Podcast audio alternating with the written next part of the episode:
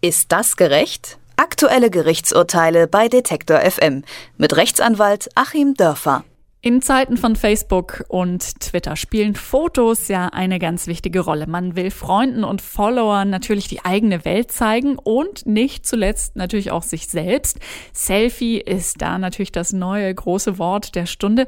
Aber wie ist es eigentlich mit den Bildrechten bei Selfies? Meistens sind ja da doch mehrere Personen auf diesen digitalen Selbstporträts, auch wenn es nur ein Mensch ist, der die Kamera oder das Telefon in dem Fall tatsächlich in der Hand halte und ausgelöst hat.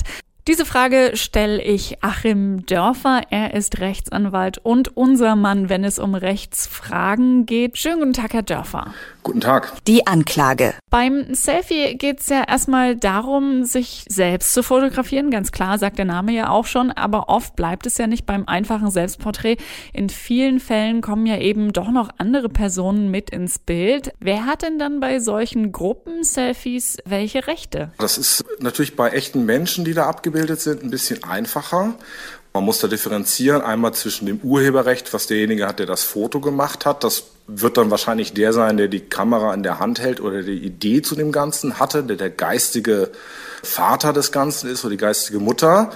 Und diejenigen, die abgebildet sind, haben natürlich eigene Rechte aus dem Kunst- und Urhebergesetz. Paragraph 23 ist das ein ganz altertümliches Gesetz noch aus der Kaiserzeit.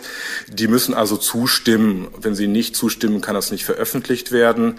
Aber ich denke, wenn man sich mit aufs Bild begibt, ist da eine stillschweigende Zustimmung enthalten. Aber Urheberrechte können die mit abgebildeten Personen dann nicht geltend machen.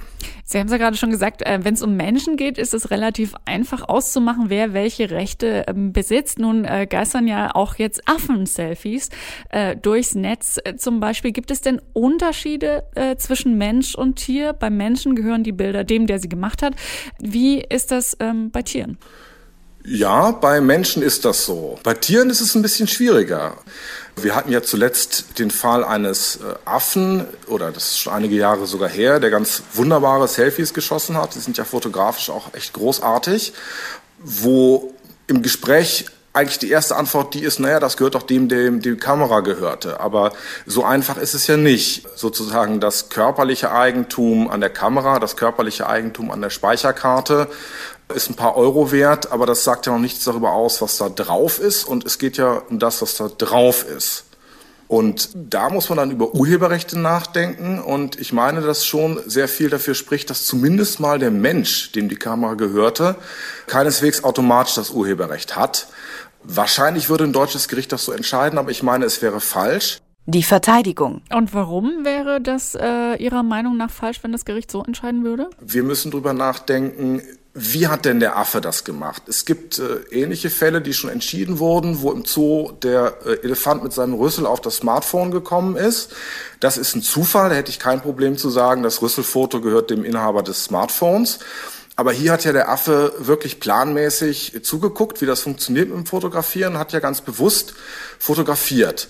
Und wir gestehen natürlich Tieren erstmal keine Urheberrechte zu, aber was wir tun und was ja auch im Grundgesetz festgehalten ist, wir gestehen zumindest Wirbeltieren eine Leidensfähigkeit zu. Wir dürfen sie ja nicht quälen. Und ich meine, die Kreativität äh, ist die Spiegelseite natürlich äh, der Leidensfähigkeit. Die Kreativität ist Lebensfreude. Im Griechischen heißt es ja beides durchaus gleich, wenn man über das Wort Pathos nachdenkt. Und ich würde einem Affen absolut Kreativität zubilligen. Da würde ich schon sagen, er hat die Fotos gemacht und nicht der Fotograf. Der Affe wollte ja auch die Fotos machen. Nur ist der Affe eben als Rechtspersönlichkeit in unterschiedlichen Urhebergesetzen nicht vorgesehen. Deswegen können wir sozusagen technisch äh, ihm das nicht geben. Das wäre ja praktisch auch etwas schwierig. Äh, wohin sollen denn bitte die Lizenzgebühren überwiesen werden? Ich glaube, der Affe hat auch kein Interesse an einem gefüllten Konto. Das Urteil. Es ist also kompliziert ähm, bei den Affen, aber kann man es dann noch mal kurz zusammenfassen? Wem gehört das Affen-Selfie letztlich? Im Ergebnis würde ich sagen, ganz klar, das ist dann gehört niemandem und äh, ist ein Geschenk des Affen an die Menschheit. Das sagt der Rechtsanwalt Achim Dörfer. Die US-Copyright-Behörde sieht den Fall übrigens ähnlich.